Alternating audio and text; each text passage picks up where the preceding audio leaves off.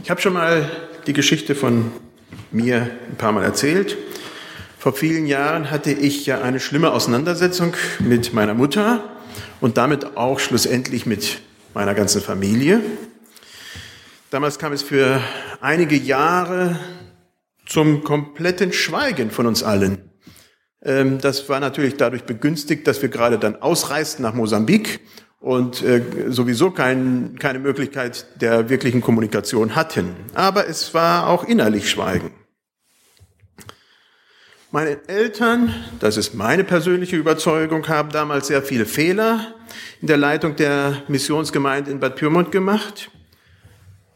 Aber ich habe es auch damals nicht geschafft, diese Wahrheit in Liebe zu vermitteln. Ich war verurteilend, ich war richtend. Das war nicht gut. Es hat drei Jahre damals dann gedauert, bis wir dann von Mosambik äh, auch das erste Mal wieder nach Deutschland kamen und äh, im Heimataufenthalt waren, bis wir dann endlich miteinander Frieden schließen konnten. Der Preis war trotzdem hoch. Meine Beziehung zu meinen Eltern ist gut und belastbar geworden. Ich telefoniere jede Woche, soweit es eben geht. Man kann sie nicht jede Woche erreichen. Manchmal ist das Telefon in Bolivien nicht gerade so möglich zu erreichen. Solange wir das Thema Gemeinde ausschließen. Das Thema Gemeinde können wir nicht berühren. Aber in dem Zusammenhang ist die Beziehung mit meiner Schwester nie wieder wirklich gut gewesen und geworden. Und dieses Wochenende kommt es wieder zum Eklat, wieder in der Gemeinde. Ich habe einen Anruf von Bad Pyrmont bekommen, dass, ja, dass sie sich heute zusammensetzen in einer Gemeindeversammlung und äh, klar Schiff dort machen wollen. Und das sieht nicht gut aus für meine Schwester, noch für meinen Bruder. Nach vielen, vielen Jahren kommt's ja zu Wiederproblemen. Und das tut mir weh, muss ich ehrlich sagen äh, wenn Probleme weiter und weiter und weiter geführt werden und das natürlich auch familiär mich berührt. Eine sehr spannende Geschichte, in der es ebenfalls um Versöhnung geht, ist die, Jakob von, äh, die Geschichte von Jakob und Esau. 1. Mose 33, die Verse 1 bis 10, da steht, Jakob hob seine Augen auf und sah seinen Bruder Esau kommen mit 400 Mann. Und er verteilte seine Kinder auf Lea und auf Rahel und auf die beiden Leibmägde und stellte die Mägde mit ihren Kindern vorn an und Lea mit ihren Kindern dahinter und Rahel mit Josef dann natürlich zuletzt. Und er ging vor ihnen her und neigte sich siebenmal zur Erde, bis er zu seinem Bruder kam. Esau aber lief ihm entgegen und herzte ihn und fiel ihm um den Hals und küsste ihn und sie weinten. Und Esau hob seine Augen auf und sah die Frauen mit den Kindern und sprach, wer sind diese bei dir? Er antwortete, es sind die Kinder, die Gott deinem Knecht beschert hat. Und die Mägde traten herzu mit ihren Kindern und neigten sich vor ihm. Lea trat auch herzu mit ihren Kindern und sie neigte sich vor ihm. Ups, habe ich da was falsch gemacht? Danach traten Josef und Rahel herzu und sie neigten sich auch vor ihm. Und Esau sprach, was willst du mit all den Herden, denen ich begegnet bin? Er antwortete, dass ich Gnade finde vor meinem Herrn. Esau sprach, ich habe genug, mein Bruder. Behalte, was du hast. Jakob antwortete, ach nein, hab ich Gnade gefunden vor dir, so nimm mein Geschenk von meiner Hand, denn ich sah dein Angesicht, als sehe ich Gottes Angesicht. Und du hast mich freundlich angesehen. Jakob übernimmt Verantwortung. Jakob geht es überhaupt nicht gut. Er wird wieder und immer und immer wieder vom Schwiegervater betrogen. Das zieht sich wie ein roter Faden durch sein Leben, seitdem er zu Laban gekommen ist. Jakob, der selber auf übelster Weise seinen Bruder betrogen hat, wird immer und immer wieder betrogen. Er will weg. Zu dieser Zeit spricht Gott zu Jakob und er fordert ihn auf, zurück zu seiner Heimat, zurück zu seiner Familie zu gehen. Obwohl Jakob sehr große und begründete Angst vor seinem Bruder hat, macht er sich auf seinen Weg. In diesem Prozess macht Jakob einiges sehr richtig. Jakob hört auf Gott. Auch wenn er ein großer Schuft war, der Jakob, und große Angst vor seinem Bruder hatte, er hört auf Gott. Wir sind immer gut beraten, wenn wir Gottes Stimme in unserem Leben vernehmen, zu hören. Mal spricht die Stimme Gottes zu uns durch Mitmenschen. Mal sind es Träume, mal eine klare Wahrnehmung. Wir müssen uns immer wieder darin üben, auf Gott zu hören. Auch gerade in Situationen, und da wird es dann wirklich nicht ganz einfach, wenn Gott etwas zu uns sagen will, was wir nicht unbedingt hören wollen, dann sollten wir am besten hören. Zweitens, Jakob weiht seine Frauen ein. Er weiht seine Frauen in den Prozess ein und bekommt von ihnen volle Unterstützung. In solchen Versöhnungsprozessen brauchen wir alle Hilfe, die wir bekommen können. Drittens, Jakob verbringt die Nacht vor der Begegnung mit Esau im Gebet. Er verbringt die Nacht mit Gott. Das ist sehr wichtig. Jakob ringt mit Gott um seinen Segen, den er auch erhält. Vor Versöhnungsprozessen ist es unabdingbar, dass wir Gottes Gegenwart suchen. Er ist unser großer Heiler, unser Versöhner. Schließlich geht Jakob vor allen anderen zu seinem Bruder. Die Begegnung ist bei sowas das Wichtigste. Da können nicht seine Frauen oder irgendein Abgesandter oder irgendjemand anderes diese Aufgabe übernehmen. Das geht gar nicht.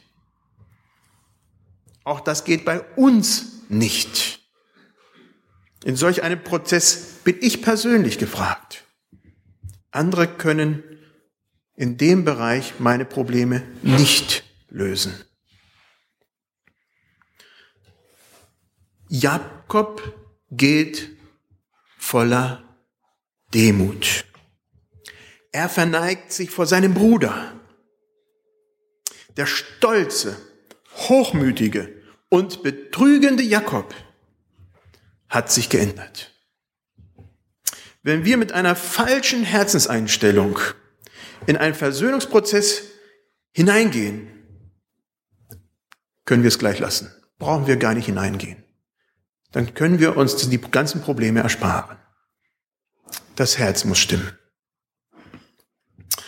Versöhnung ist ein Prozess.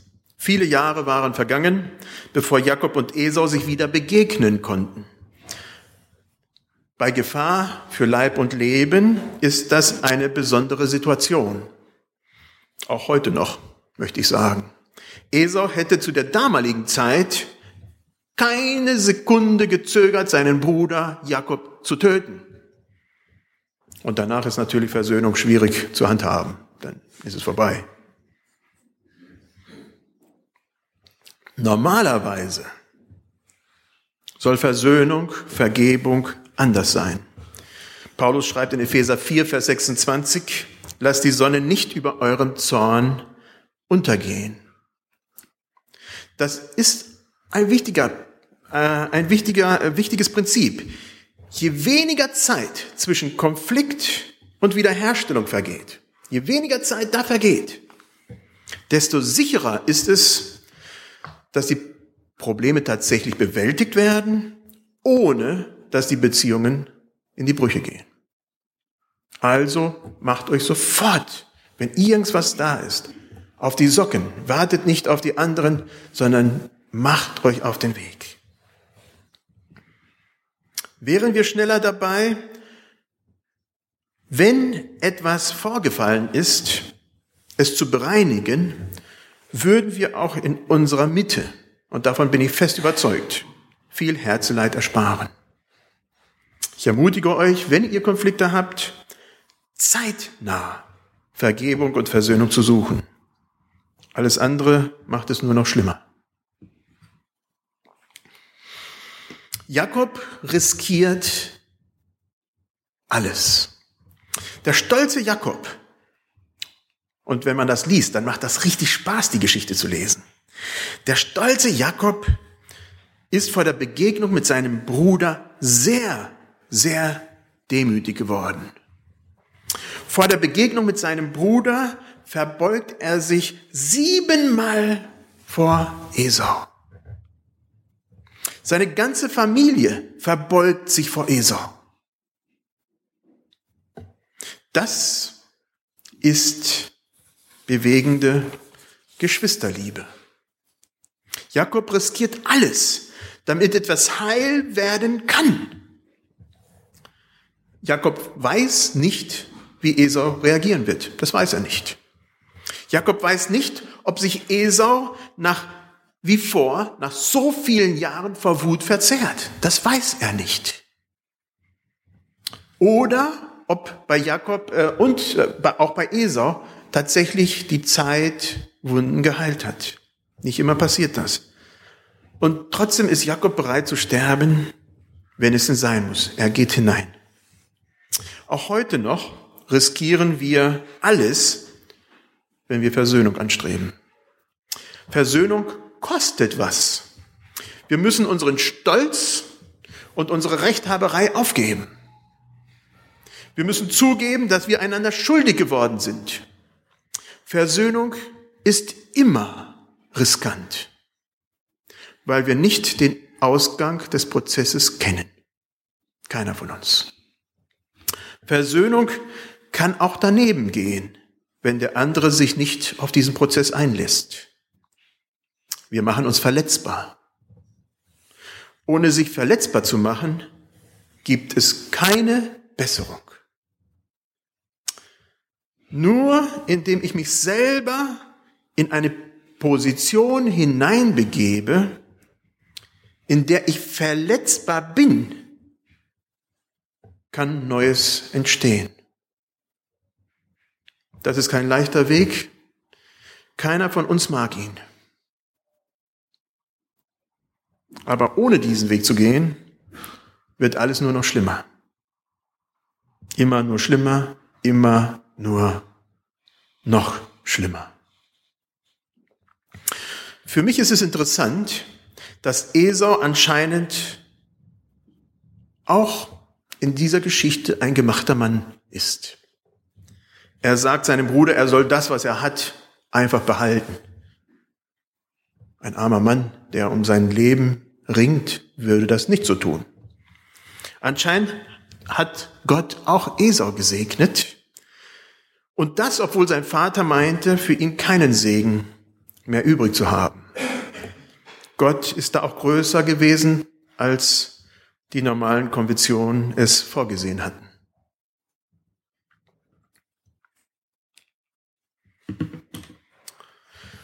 Jakob riskiert alles und er lässt sich das auch was kosten. Er will das, woran er damals an seinem Bruder schuldig geworden ist, das will er wieder richtig machen mit seinem Bruder. Wenn wir uns versöhnen, kostet es etwas. Das hat Jakob intuitiv richtig gemacht. Damals hatte er nicht so viele Psychologen an der Seite, die ihn da so beraten konnten aber wir wissen es, es kostet was. Er hat viele seiner Schafe, Ziegen, Kamele, Esel, Rinder dem Esau geschenkt, damit dieser wirklich merkt, dass es ihm wirklich ernst ist. Die katholische Kirche hatte diesen, hat diesen Prozess institutionalisiert. Bei der Beichte ja, da gibt es durchaus die Möglichkeit von Bußleistungen. Früher wurde das viel mehr in Anspruch genommen. Heute ist man da auch ein bisschen vorsichtiger geworden. Auch wenn ich die Institutionalisierung eigentlich ein bisschen schwierig finde, finde ich den Prozess sehr richtig. Wenn wir einander uns vergangen haben, schuldig geworden sind, dann ist es nur fair und richtig, dass wir dem anderen eine Wiedergutmachung spürbar zeigen. Und zwar so substanziell, dass der andere auch wirklich merkt, was ich damit ausdrücken will, dass es mir ein Herzensanliegen ist.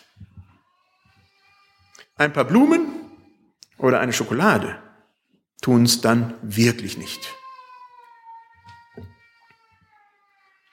Wenn wir dem anderen Schaden zugefügt haben, muss dieser Schaden ersetzt werden. Ich denke, darüber brauchen wir uns gar nicht unterhalten. Aber darüber hinaus müssen wir zeigen, dass wir schuldig geworden sind, dass wir das akzeptieren und dass wir auch dazu stehen. Wir müssen uns was kosten lassen, die Dinge wieder in Ordnung zu bringen. Nicht immer haben wir die Finanzen, dann kann man das auch mit Sachleistung machen und dafür gibt es auch sehr gute Programme, die das heutzutage möglich machen. Jakob und Esau schauen dann in diesem Prozess bei der Begegnung nach vorne.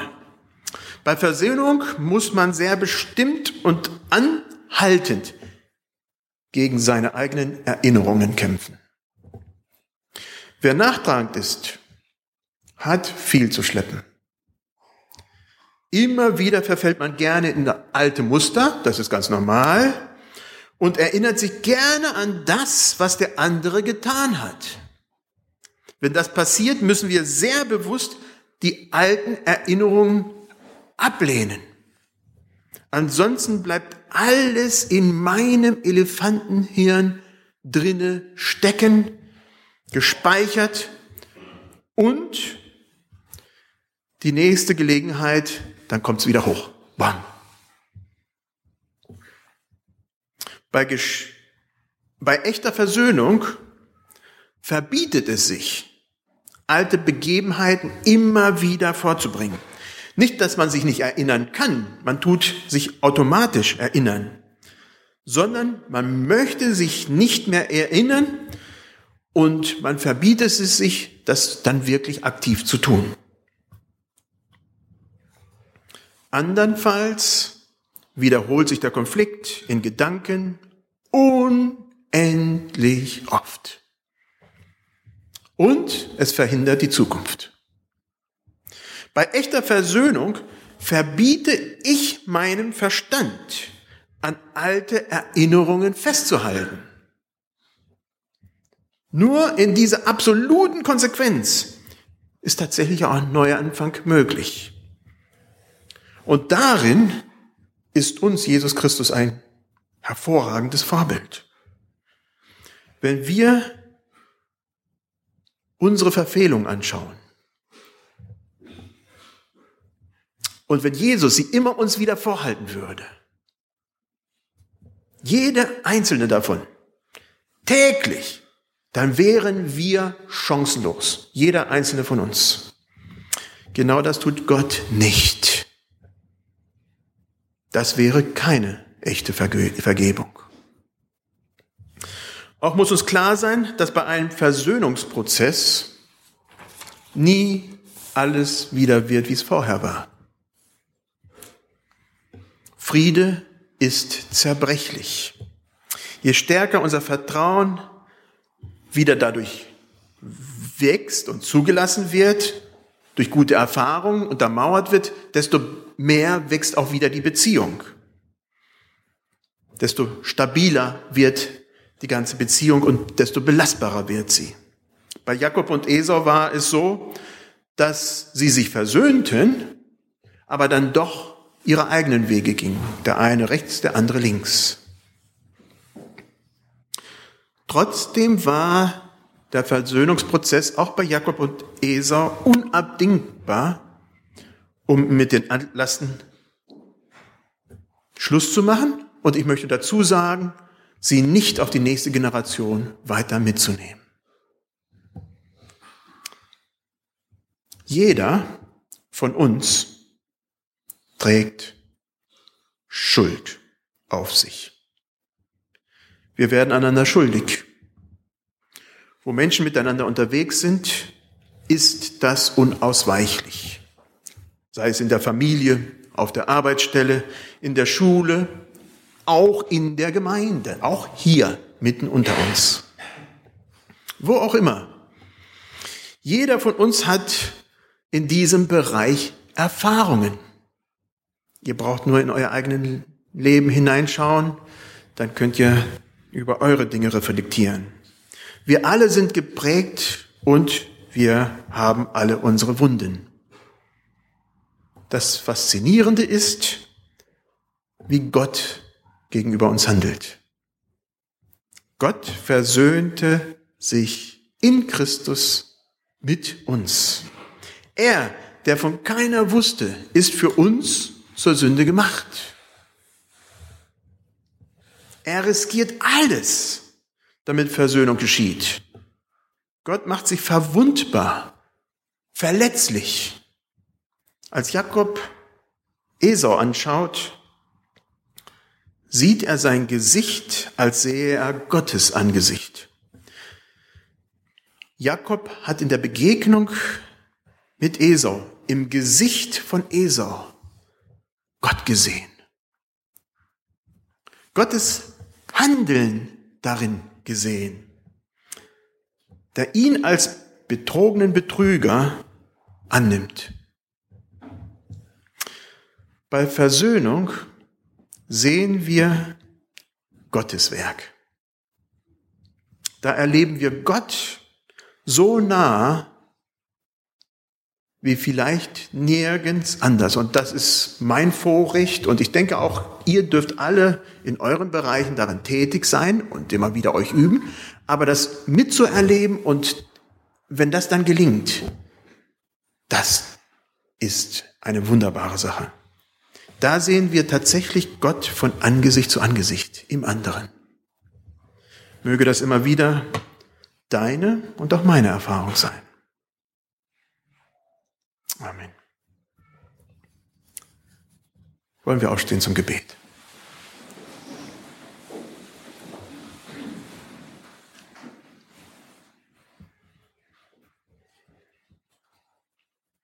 Herr Jesus Christus, Du siehst